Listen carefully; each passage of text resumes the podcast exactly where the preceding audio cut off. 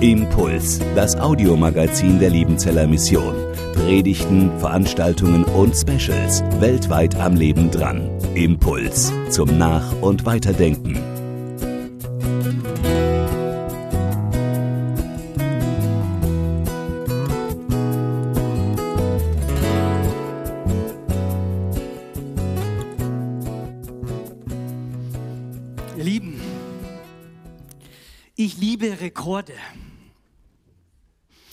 Und mich beeindrucken ehrlich gesagt Menschen und das, was sie leisten, was sie, wie man so gut schwäbisch hier sagt, geschafft haben.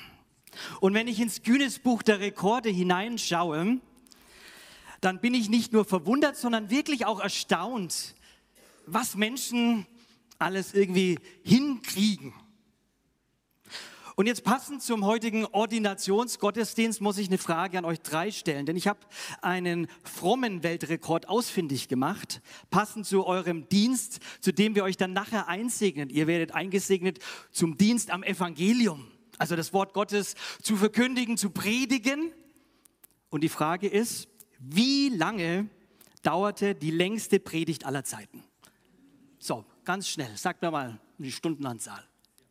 24 Stunden, knapp daneben. Es ist der US-Amerikaner Zach Zehnder. Mit sage und schreiben 31 Jahren hat er den Guinness Buch Weltrekord für die längste Rede und Predigt gebrochen. Der Pastor hat sich dazu entschieden, all seine Predigten und Bibelarbeiten, die er hatte, aneinander zu reihen. Und die Marathonpredigt dauerte, aufgepasst, 53 Stunden und 18 Minuten. Hm. Also keine Sorge, ich habe heute Morgen nicht, äh, unternehme nicht den Versuch, diesen Rekord zu brechen. Äh, würde auch gar nicht gehen, weil wir würden dann bis Dienstagnachmittag noch sitzen. Nur so zur Vorstellung, wie lang das ging. Wir leben in einer Zeit, in der Leistung ähm, groß geschrieben wird. Leistung zählt, ähm, Leistung bringt ne, Geld, Leistung definiert ja auch Erfolg. Und wir sprechen dann auch allein schon in unserer Sprache von Leistungsgesellschaft, Leistungsbereitschaft, Leistungsprinzip oder Leistungsdruck, Leistungsexplosion. So werden ähm, Schüler, Studierenden, ja, an Klausurleistungen sozusagen, äh, in Notenform wird da was vergeben. Credits, Leistungspunkte beim Studieren, da geht es weiter. Manche Firmen, leider hier nicht bei der Liebenzeller Mission, äh, die bezahlen Mitarbeiter nach Arbeitsleistung, also nochmal zusätzlich extra Boni. Und wer seine Leistung nicht bringt, wird kritisiert oder im schlimmsten Fall gar entlassen, egal in welchem Kontext er ist. Äh, die Leistung der deutschen Fußballmannschaft gestern Abend wage ich jetzt hier gar nicht zu kommentieren. Wichtig ist, anerkannte Leistung tut doch gut. Also wenn gesehen wird, was ich tue, wenn ich mich eingesetzt habe in den kleinen und großen Dingen des Lebens und wenn dann das gesehen wird und ein Dankeschön kommt, ist doch wunderbar. Äh, wenn es übersehen wird, dann macht es uns in der Regel dann doch etwas aus, nicht wahr? Und besonders unsere Kultur hier im Westen, in den westlichen Breitengraden, da ist der Leistungsgedanke enorm hoch und stark und groß. Man muss mal nur Vorstellungsrunden beobachten. Na, viele der Studierenden haben das dann so in den nächsten Wochen und Tagen oder auch sonst so, egal wo man ist. Man betont sehr schnell eben das, was man ist und vor allem, was man gemacht hat und manchmal schon auch, was man erreicht hat. Interessant, fragt da keiner danach, sondern wenn es ums Vorstellen geht, kommt relativ schnell, ganz natürlich so unser Tun und Machen und eben das Schaffen. Das eigene, die Leistung wird hervorgehoben und heute das Gestresstsein, das Dauern unterwegs sein, gehört da schon zum Statussymbol. Es fällt auch dann auf, wenn vor allem die Männer, so sagt man es ihnen nach, das kenne ich nur vom Reden sagen, kommen dann in die Sinnkrise, wenn der Ruhestand kommt. Wenn man auf einmal nicht mehr so gefragt ist, vielleicht nicht mehr so viel leisten darf oder kann oder wenn man krank wird. Und auch für so Hauptamtliche, für Pastoren, Missionare, gerade ihr drei, Ihr sollt dann auch irgendwie berichten und irgendwie Newsletter schreiben. Und da will man ja auch irgendwie etwas schreiben von dem, was man gemacht hat, was man geschafft hat, was gelungen ist. Da geht es ja auch um ein bisschen so ganz, ich habe nichts gemacht, äh, kommt nicht so gut an. Ne? Es ist also eine echte Herausforderung, mit dieser Leistungsgesellschaft, mit dem Leistungsdenken oder auch mit diesem Leistungsdruck umzugehen. Und vielen gelingt es gar nicht gut mehr. Wir merken das an Zahlen, die wir wahrnehmen und wie viele Menschen dadurch auch psychisch krank werden. Das Grundgesetz auch in der modernen Kultur hast, du bist das, was du tust. Oder etwas salopp ausgedrückt, schaffst du was, dann bist du was. Das ist so der Diktus. Man könnte das philosophischer ausdrücken, ich schaffe, also bin ich. Aber dieses Gesetz ist extrem gefährlich, weil es auf einem sehr wackeligen Fundament steht. Denn was ist denn, wenn ich auf einmal nichts mehr schaffen kann, nichts mehr leisten kann, nichts mehr beitragen kann? Bin ich dann nichts mehr? Und diese Gleichung ist deswegen auch in Frage zu stellen, weil sie gerne auch in unserem geistlichen Leben auf Gott übertragen wird. Und wir glauben sehr schnell, und ich nenne das Lüge, dieser Lüge, Gott liebt mich, weil ich so ein braver Kerl bin, so ein leistungsorientierter Typ bin, weil ich mich vielleicht einsetze und engagiere oder viel bete, egal was es ist, oder so missionarisch bin. Deswegen liebt mich Gott. Hm. Aber das ist aus biblischer Perspektive daneben. Es ist vielmehr umgekehrt. Nicht ich schaffe, um etwas zu sein, sondern ich bin, weil Gott etwas schafft. Und das ist nochmal ein ganz gewaltiger Unterschied. Ich bin, weil Gott etwas schafft. Es ist die Leistung Gottes, die zählt, nicht meine. Und das möchte ich euch, ihr lieben Ordinanten, heute ganz bewusst auch zusagen und uns allen natürlich. Aber euch segnen wir heute in den Dienst der Evangeliumsverkündigung. Und das ist ja auch ein Tun, ein Schaffen. Raus mit der Botschaft evangelisieren, predigen, verkündigen, äh, von der Kanzel auf der Bühne, aber eben auch im Leben, im Alltag mit den Menschen ganzheitlich. Da steckt natürlich das Machen, Schaffen und Leisten drin, na klar. Und deswegen will ich heute umso mehr und deutlich, auch anhand von Gottes gutem Wort, auf Gottes Megaleistungen hinweisen und die euch vor Augen malen was Gott schafft, seine Weltrekorde. Und ich lese dazu uns einige Verse vom damaligen, ich nenne es mal so, Missionarsleistungsträger Paulus, der an dem Brief in die Korinther schreibt im ersten Kapitel. Ich lese die Verse nach der neuen Genfer Übersetzung ab Vers 4. Dort schreibt Paulus, jedes Mal, wenn ich für euch bete, danke ich meinem Gott für die Gnade, die er euch durch Jesus Christus geschenkt hat. Durch ihn hat er euch in jeder Hinsicht reich gemacht, reich an geistgewirkten Worten und reich an geistlicher Erkenntnis. Er hat die Botschaft von Christus, die wir euch gebracht haben, in eurer Mitte so nachhaltig bekräftigt, dass euch nicht eine von den Gaben fehlt, die er in seiner Gnade schenkt. Nun wartet ihr sehnsüchtig darauf, dass Jesus Christus, unser Herr, in seiner ganzen Herrlichkeit erscheint. Gott, wird euch die Kraft geben, im Glauben festzubleiben, bis das Ziel erreicht ist. Damit an jenem großen Tag, dem Tag unseres Herrn Jesus Christus, keine Anklage gegen euch erhoben werden kann. Ja, Gott ist treu. Er wird euch ans Ziel bringen, denn er hat euch dazu berufen, jetzt und für immer mit seinem Sohn Jesus Christus, unserem Herrn, verbunden zu sein.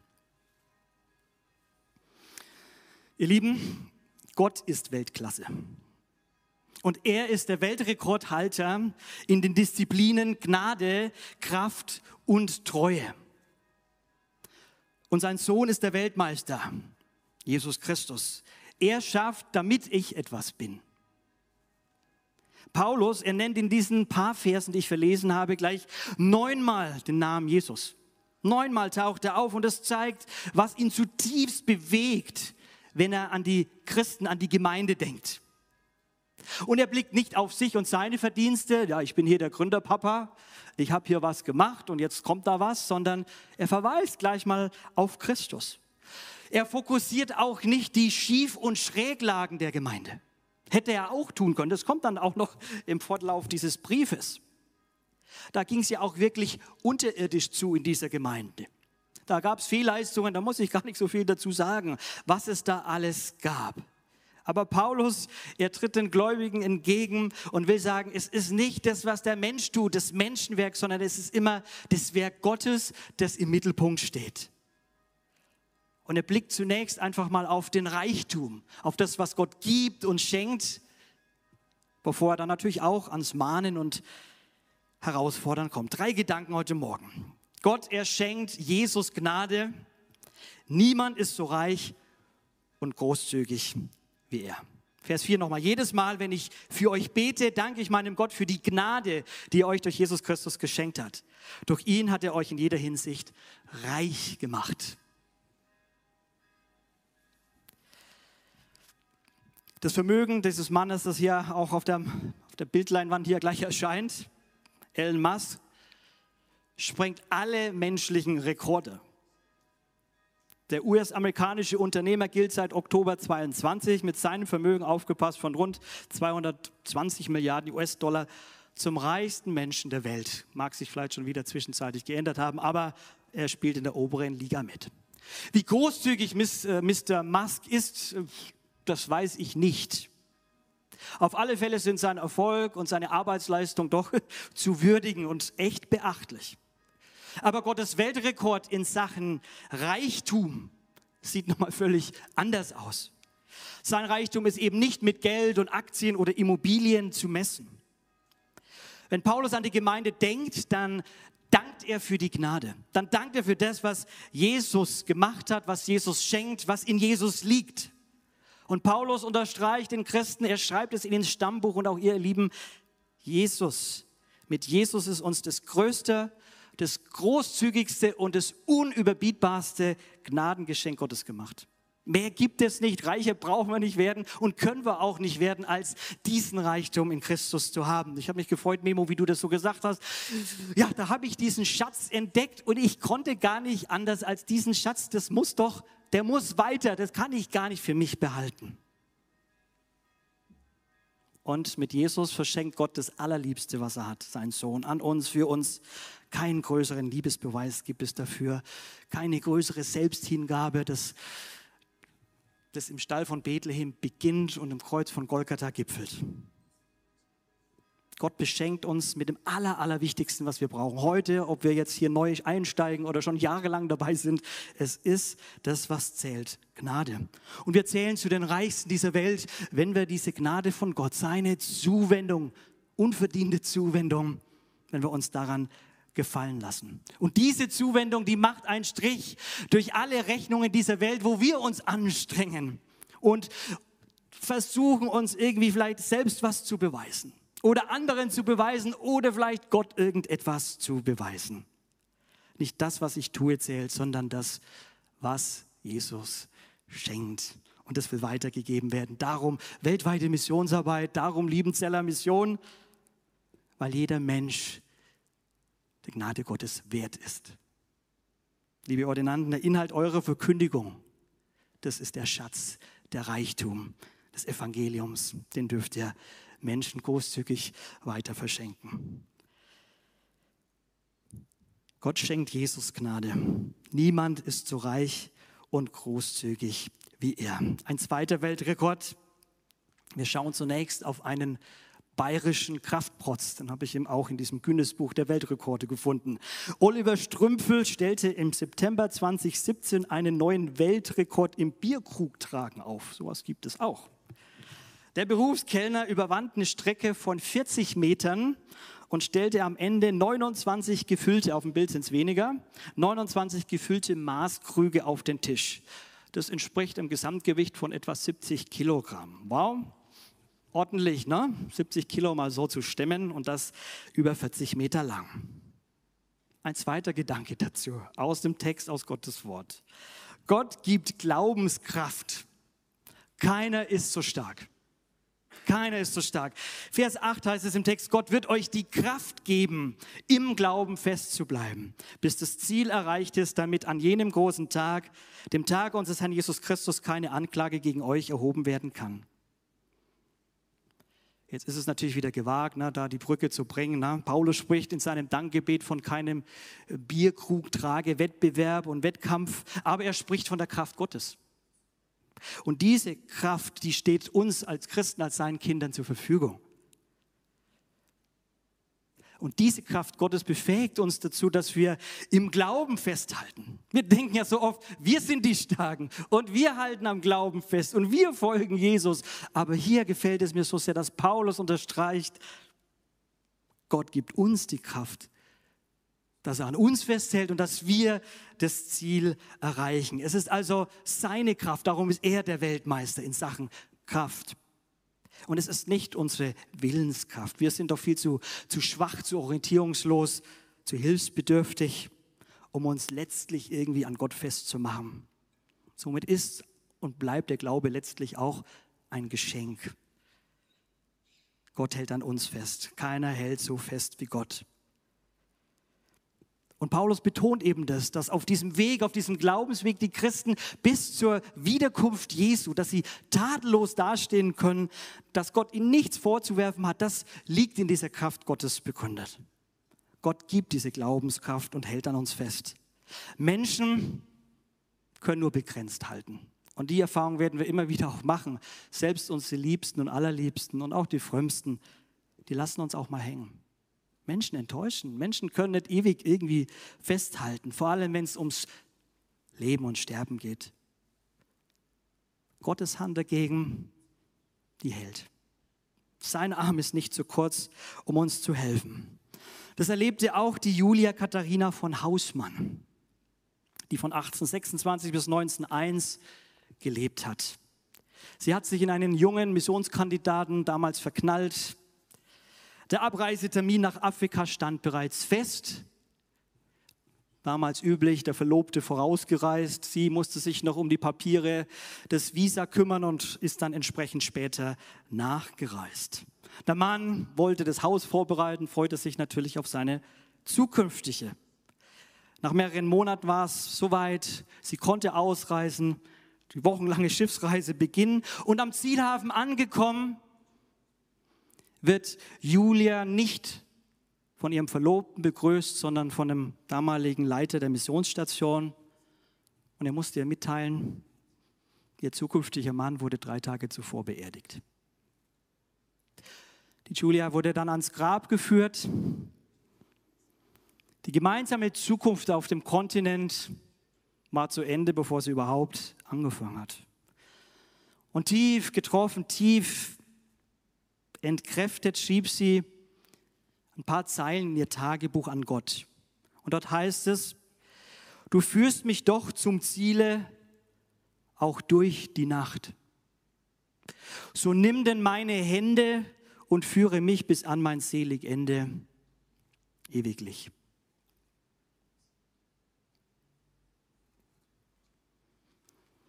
Julia von Hausmann wusste sich gehalten auch in solchen Krisenzeiten. Das lässt sich so einfach sagen, so einfach predigen. Aber diese Hand Gottes, die bringt mich auch durch und sie hält mich. Sie bringt mich ans Ziel auch durch die Nacht. Und ihr werdet vielen Menschen auch begegnen in eurem Dienst, die solche Glaubensnächte erleben. Und vielleicht müsst ihr selber auch durch solche Dinge hindurch, wer weiß. Aber Gott ergibt die Glaubenskraft. Keiner ist so stark wie Herr. Darauf ist Verlass. Herr, weil mich festhält deine starke Hand. Deshalb vertraue ich dir. Vergesst das bitte nicht, auch im Angesagt der KKKs, ne, der Krisen, Konflikte und Krankheiten. Kommen wir zum letzten Weltrekord. Ich spreche von einer Tierberühmtheit namens Hachiko.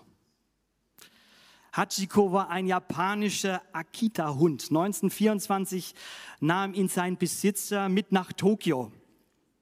Und von da an holte der Hund jeden Tag sein Herrchen am Bahnhof ab, um 15 Uhr. Als der Professor 1925 während einer Vorlesung verstarb, zog die Witwe aus Tokio ab und fort. Der Hund wurde zu Verwandten gebracht, aber er riss sich jedoch von dort los. Und wo ist er hin? Zum Bahnhof, jeden Tag aufs Neue um 15 Uhr. Dieser Hund Akita, dieser Akita-Hund, der Hachiko, der wird in Japan gefeiert. Ähm, und zwar ist er der Inbegriff der Treue.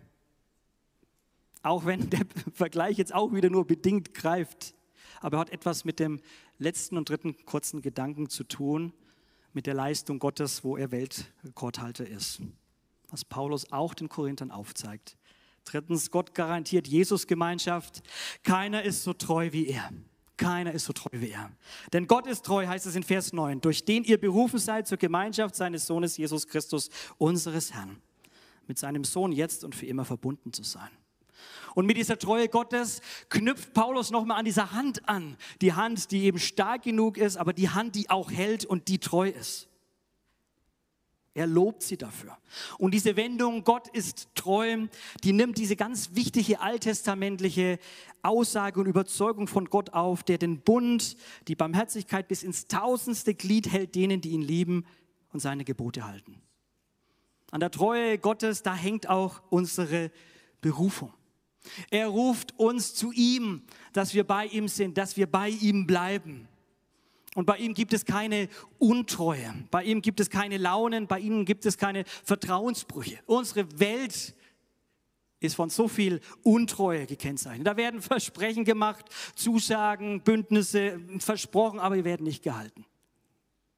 Gott dagegen ist treu. Ich sprach eingangs davon, wie sehr wir vom Leistungsgedanken geprägt sind in einer stark leistungsorientierten Gesellschaft leben. Ich schaffe, also bin ich. Paulus zeigt uns hier etwas sehr, sehr Grundlegendes anderes auf. Nicht nur für die Korinther, sondern eben auch für uns im 21. Jahrhundert. Wir sind in allererster Linie dazu berufen, jeder wie er da sitzt, Christus zu folgen, Gemeinschaft mit ihm zu haben.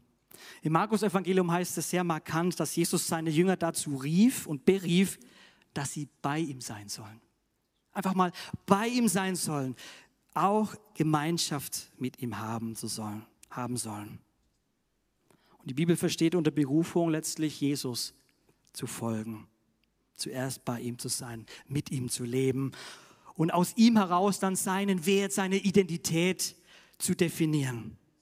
Und diese Gemeinschaft, die garantiert uns Gott in seiner Treue. Und das ist Weltklasse, das ist umwerfend. Meine Berufung ist nicht die, für Gott etwas zu tun. Das ist nicht eure Berufung, irgendwas zu leisten. Und die Berufung ist es auch nicht für irgendwie etwas zu werden im Reich Gottes. Wir dürfen nicht vergessen, dass bei Christus vor der Aufgabe die Annahme, vor dem Verhalten, das Verhältnis und vor der Berufung etwas zu tun, immer die Beziehung steht. Das ist ein ganz wichtiger Satz. Jesus zu folgen heißt, mein Leben seinem Einfluss zu öffnen und mich dann aber auch von ihm senden zu lassen. Ich bin gerufen in die Gemeinschaft und die Gnade Gottes, ah, die unterstützt doch keine Faulheit, sondern die wird mich bewegen und auch befähigen. Aber sie kommt aus einer Annahme heraus und die ist so wichtig. Wir sind also nicht das, was wir tun und leisten, sondern was Gott für dich getan hat und auch für euch weiterhin tun wird. Nicht ich schaffe, um etwas zu sein, sondern ich bin, weil Gott etwas schafft.